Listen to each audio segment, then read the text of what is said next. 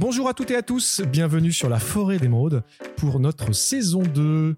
Nous vous avons quitté pendant quelques semaines durant cet été afin de faire un petit break, recharger nos batteries, prévoir plein de nouveaux sujets, rencontrer de nouvelles personnes et repartir sur euh, une nouvelle série d'épisodes où on va faire des émissions thématiques pour aborder euh, des sujets variés autour du cannabis et également tirer le portrait bah, de toutes les personnes qui se présentent un peu à nous et qui souhaiteraient partager leur euh, expérience de cette plante, leur consommation, s'ils consomment, leur approche, leur vision. On casse un peu les clichés, qu'on casse un peu les codes et que finalement on se rend compte que bah, non seulement il y a beaucoup plus de gens qu'on pense qui fument autour de nous et puis surtout leur comportement est beaucoup moins, on va dire, problématique que ce que souvent les médias veulent bien nous laisser penser. Et pour cette seconde saison et cette nouvelle série de portraits, nous avons le plaisir de recevoir Pat Madja, qui va se présenter dans quelques instants et avec qui on va discuter un peu le bout de gras autour du cannabis. Bonjour Pat Madja. Bonjour. Comment ça va? Très bien, très bien. Merci de euh, venir euh, sur la forêt d'émeraude parler un peu de toi et du cannabis. On apprécie eh beaucoup. oui, merci à vous de m'inviter. Le plaisir est partagé. Et pour commencer, afin que ben, les auditeurs sachent un peu qui tu es, est-ce que tu pourrais te présenter en quelques mots, s'il te plaît? Alors, euh, donc mon nom c'est Padmadja. Moi, je suis franco-burkinabé et j'ai dans la quarantaine d'années et j'ai deux filles qui sont des adolescentes. Je vis actuellement au Togo et euh, voilà, parce que nous, avons un projet de créer une communauté euh, intentionnelle autonome. D'accord, ça fait combien de temps que tu vis au Togo? Alors, ça fait seulement quelques mois pour l'instant. Et avant ça, tu vivais en France? Alors, euh, j'ai pas mal voyagé en fait. J'ai pas mal voyagé. Je, bah, avant ça, j'ai fait différents pays d'Afrique pour voir où, je voulais vraiment m'installer. Donc, euh, je suis allée, je suis passée du Sénégal, euh, je suis repassée euh, chez moi au Burkina, et pour finalement finir mettre le, cap sur le Togo et me dire qu'au niveau climatique, au niveau relationnel, c'était c'était l'endroit où, je pouvais m'établir. Et c'est où au Togo exactement? Alors, on est à Palimé.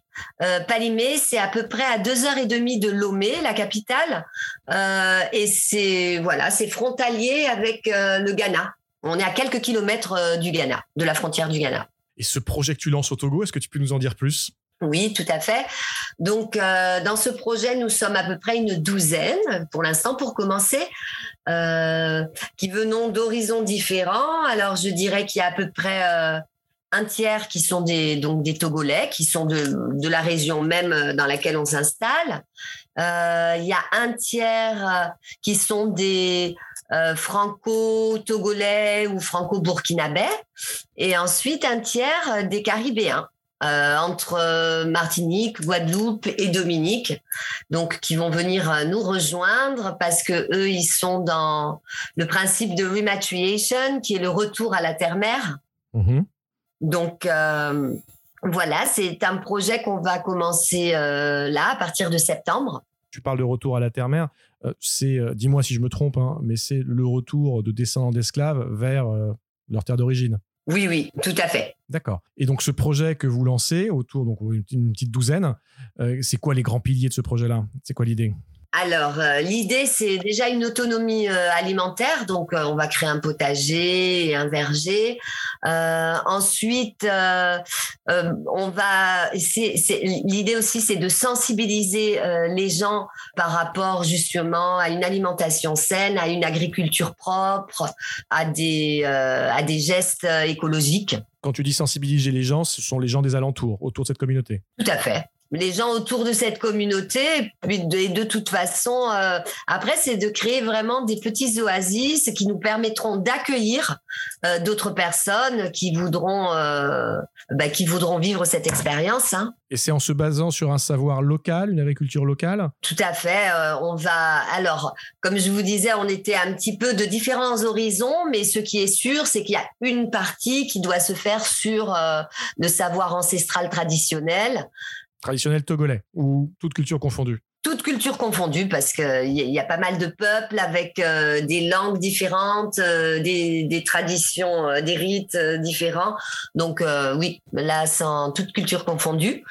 Et ensuite, euh, la, beauté aussi de ce projet, c'est de pouvoir euh, mixer euh, au niveau culturel et d'arriver à, de pouvoir arriver une entente avec, en sachant qu'on vient d'un environnement culturel différent, de pouvoir trouver des compromis ensemble et avoir une gouvernance partagée. Parce que l'idée sur dans cet écolieu, c'est qu'on on soit tous au même rang et qu'il y ait une gouvernance partagée entre tous les, euh, tous les porteurs du projet. Vous communiquez un peu autour de cette communauté? Vous avez peut-être un site ou euh, un moyen d'envoyer de, des informations? Ben oui, on a fait, on a rédigé ce projet qu'on peut trouver sur euh, LOASO.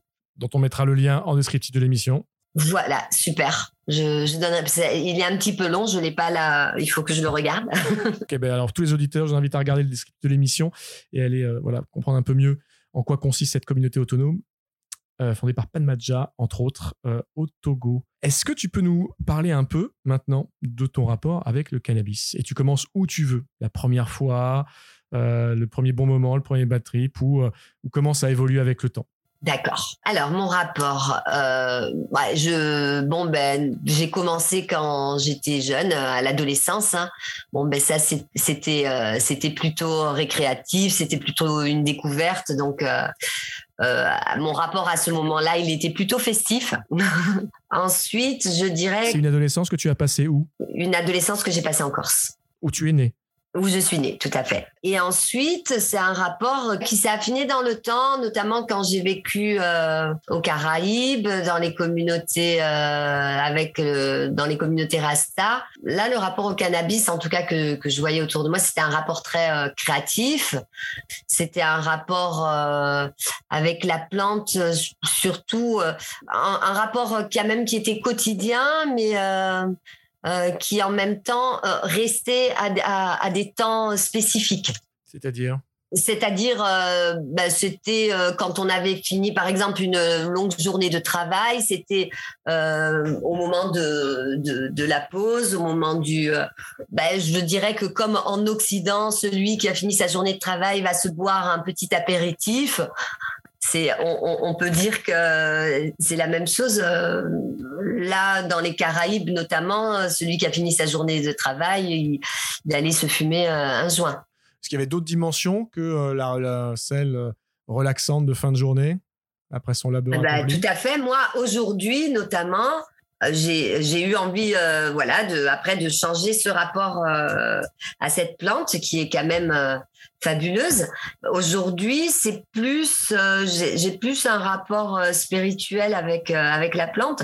C'est-à-dire, je, ça va même pas être, c'est pas un rapport quotidien. Euh, déjà. Donc, euh, c'est à des périodes particulières et c'est à des moments euh, où j'ai envie de me, connecter particulièrement avec mes émotions, connecter avec à l'univers à, à, un autre niveau. Et donc, c'est plus un moment peut-être aussi que je vais faire seul plutôt que voilà en groupe avec des personnes où c'était un petit peu plus euh, donc des moments de, repos quoi de, des moments de détente. Qu'est-ce que tu faisais Padmaja dans les Caraïbes? Alors dans les Caraïbes ben, j'ai monté une entreprise d'écotourisme. Donc une petite entreprise un tour opérateur qui où je recevais euh, les, les gens qui voulaient venir découvrir bah, la Dominique notamment, et je leur faisais vivre des expériences euh, petit peu exceptionnelles, un petit peu hors du commun, donc hors des circuits. Alors c'est sûr que la Dominique, c'était une île fabuleuse euh, à visiter au, niveau de la nature, mais aussi je leur faisais rencontrer justement ces communautés Rasta et euh, vivre euh, des, journées euh, auprès de, de ces rastas et apprendre un petit peu, comme c'était souvent des, des, gens qui qui créaient tout ce, ce, dont ils avaient besoin. Mais par exemple, ils avaient besoin de faire des, des, des, calebasses.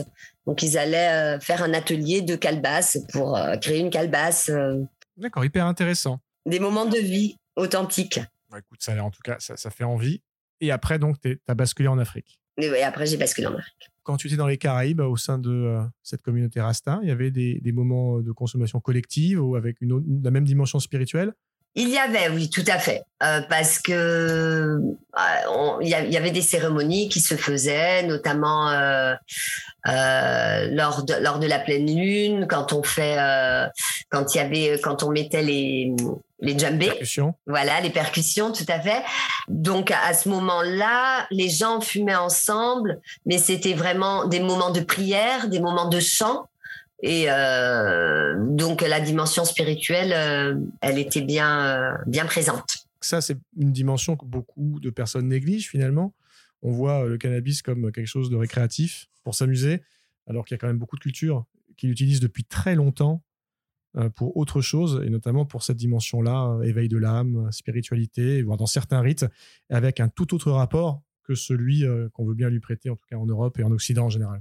Euh, oui, tout à fait. De toute façon, euh, le cannabis, il a été utilisé par euh, par plein de cultures ancestrales comme les Amérindiens, qui eux l'utilisaient vraiment lors de cérémonies, avec le tabac notamment aussi, hein, le tabac qui était une autre plante sacrée, et il l'utilisaient lors de cérémonies. Euh, à des moments particuliers et c'était une communication comme euh, en Amérique du Sud, disons, euh, les chamans ont des communications avec les plantes. ben là, c'était la même chose. C'était une communication avec la plante. La plante venait leur enseigner et ouvrir certaines portes. Ah oui, mais je vois très bien, ça me parle beaucoup. Il y a d'ailleurs un superbe livre sur le sujet de Carlos Castaneda qui s'appelle L'herbe du diable et la petite fumée. Vous trouverez le lien en description qui parle beaucoup de euh, ce rapport euh, de euh, l'humain avec certaines plantes et de l'ouverture que ça peut permettre de faire, voire beaucoup plus. Je vous gâche pas la lecture du livre, mais elle est, vraiment pas mal. Alors, on parle pas on n'y parle pas de cannabis, néanmoins, on, y parle de ce, rapport particulier entre l'éveil de soi et les plantes. Alors, toi, pas de le cannabis, ça fait, bah, tu me dis que tu, depuis l'adolescence, donc ça fait au moins 25, 25 au, moins 20-25 ans. Comment tu le tu, consommes aujourd'hui régulièrement, tous les jours, de temps en temps? De temps en temps.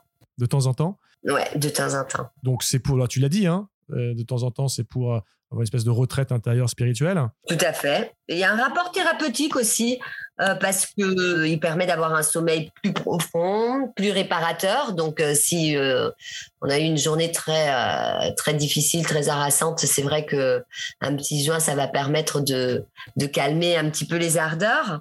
Il permet aussi de calmer ben, les inquiétudes, la colère, les nerfs. Donc, voilà, il y a un rapport thérapeutique et spirituel aujourd'hui plus que récréatif. Mais je pense que ça va, ça doit être par période de temps aussi en fonction des périodes de vie. Ça, c'est comme ça que tu l'as vécu, toi Voilà, moi, je l'ai vécu comme ça, tout à fait. Est-ce que tu t'es senti emprisonné de ta consommation à certains moments ou jamais? Non, jamais dépendante de cette consommation, non.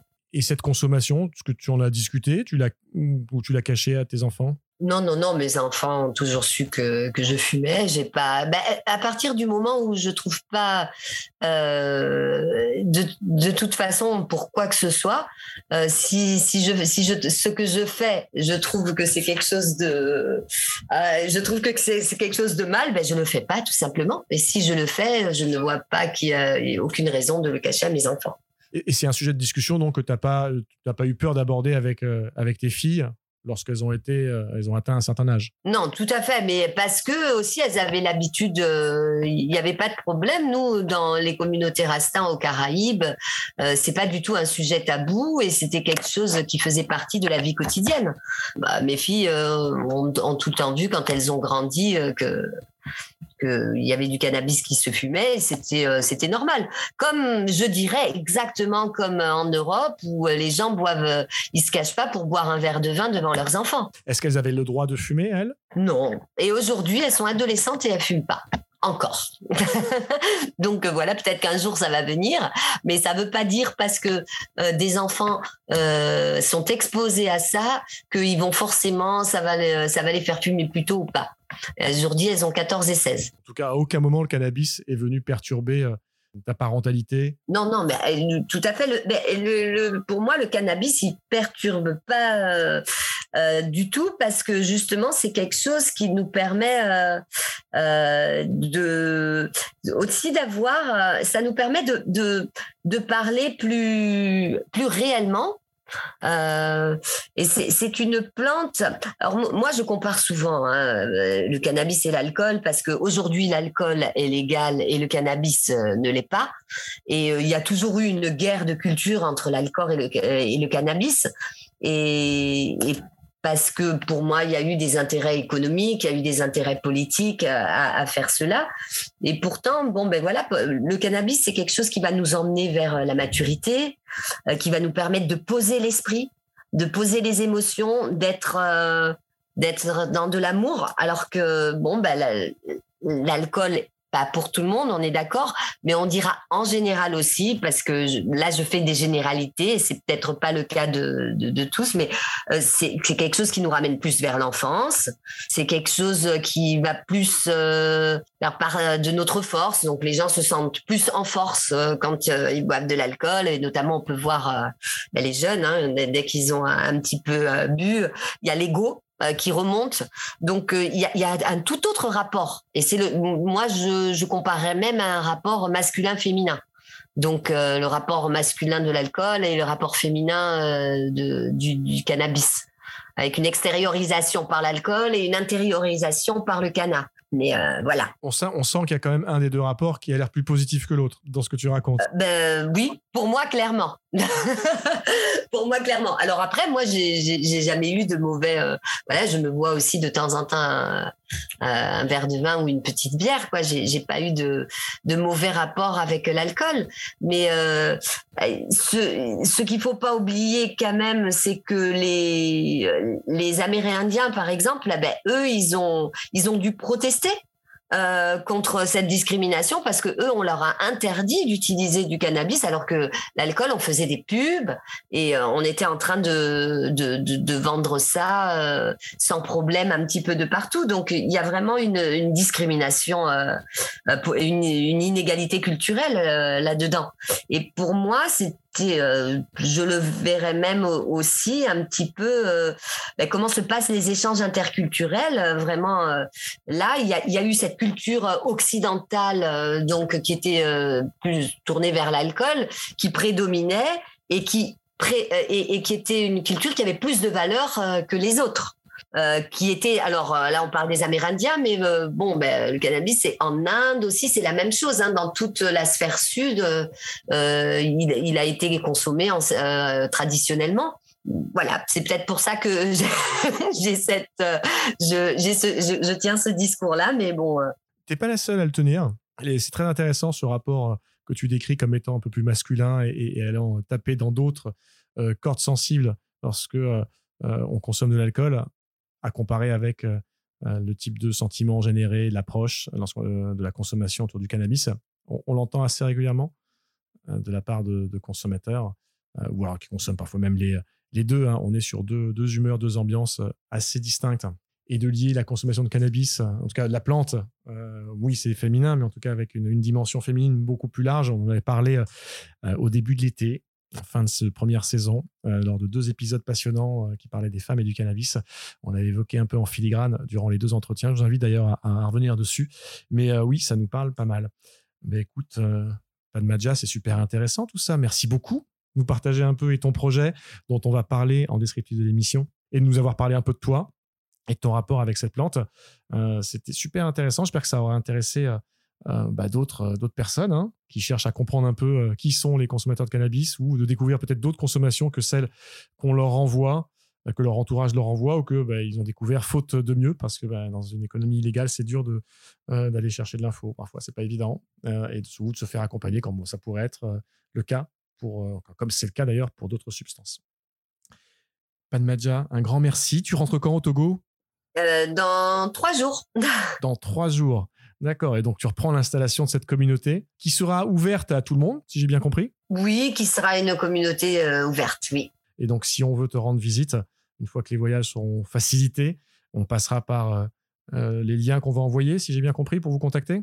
Oui, ah, là, le lien, euh, c'est un lien qui, qui ramène sur euh, Helloasso parce qu'on a fait une, une, petite cagnotte parce que justement, bon, ben là, il y a pas mal de choses, notamment au niveau eau pour avoir de l'eau euh, qu'on est en train d'installer.